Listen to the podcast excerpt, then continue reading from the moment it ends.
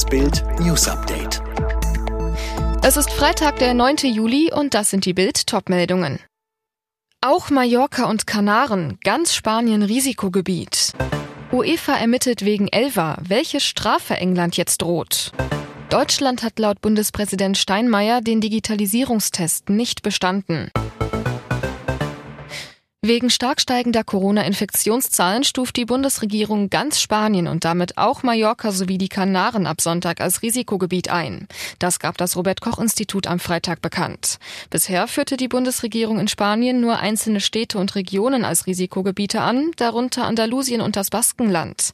Allerdings waren in Spanien die Infektionszahlen in den letzten Wochen drastisch gestiegen. Was bedeutet das jetzt für Reiserückkehrer aus Spanien?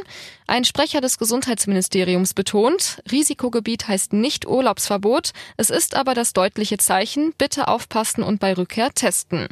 Für Reiserückkehrer bringt die Einstufung Spaniens als Risikogebiet eine grundsätzliche Quarantänepflicht mit sich. Aber diese kann durch ein negatives Testergebnis bzw. einen genesenen oder Impfnachweis vermieden werden.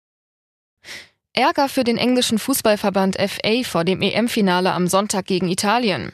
Die UEFA ermittelt gegen die Engländer wegen der Vorkommnisse vor und während des Halbfinales. Das ist passiert. Laserpoint-Attacke gegen Dänemarks Torhüter Kaspar Schmeichel, Buhrufe beim Abspielen der Hymne Dänemarks und Abbrennen von Feuerwerkskörpern. Könnte das Spiel sogar annulliert werden? Nein, aber dem Verband droht eine Geldstrafe. Diese könnte im Schuldfall zwischen 15 und 50.000 Euro liegen. Am Sonntag wird die UEFA noch genauer auf die englischen Fans achten. Darum wird der Fußballverband die Anzahl der Ordner im Wembley-Stadion erhöhen. Ein weiterer Aufreger war der zweite Ball, der sich kurz vor der Elfmeterentscheidung auf dem Platz befand. Die Regel besagt, dass das Spiel in so einem Fall sofort unterbrochen werden muss. Dies tat der Schiri aber nicht. Konsequenzen hat diese Fehlentscheidung aber nicht.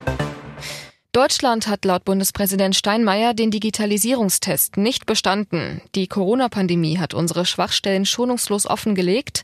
Die Politik müsse Konsequenzen ziehen, so Steinmeier heute.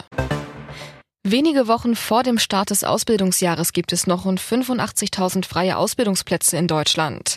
Nach Angaben der Bundesagentur für Arbeit gibt es große Probleme, Firmen und Schulabgänger zusammenzubringen. Vor allem, weil wegen der Pandemie Praktika und Berufsmessen ausgefallen sind.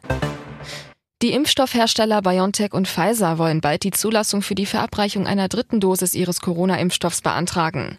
Laut den Unternehmen muss man eine mit der Zeit abnehmende Wirksamkeit einberechnen. Eine dritte Dosis könnte daher sechs bis zwölf Monate nach der ersten Impfung erforderlich sein.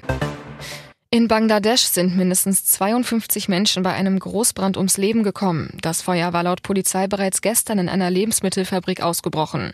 In dem Land gibt es immer wieder verheerende Brände. Grund dafür sind Verstöße gegen Brandschutzbestimmungen. Alle weiteren News und die neuesten Entwicklungen zu den Top-Themen gibt's jetzt und rund um die Uhr online auf Bild.de.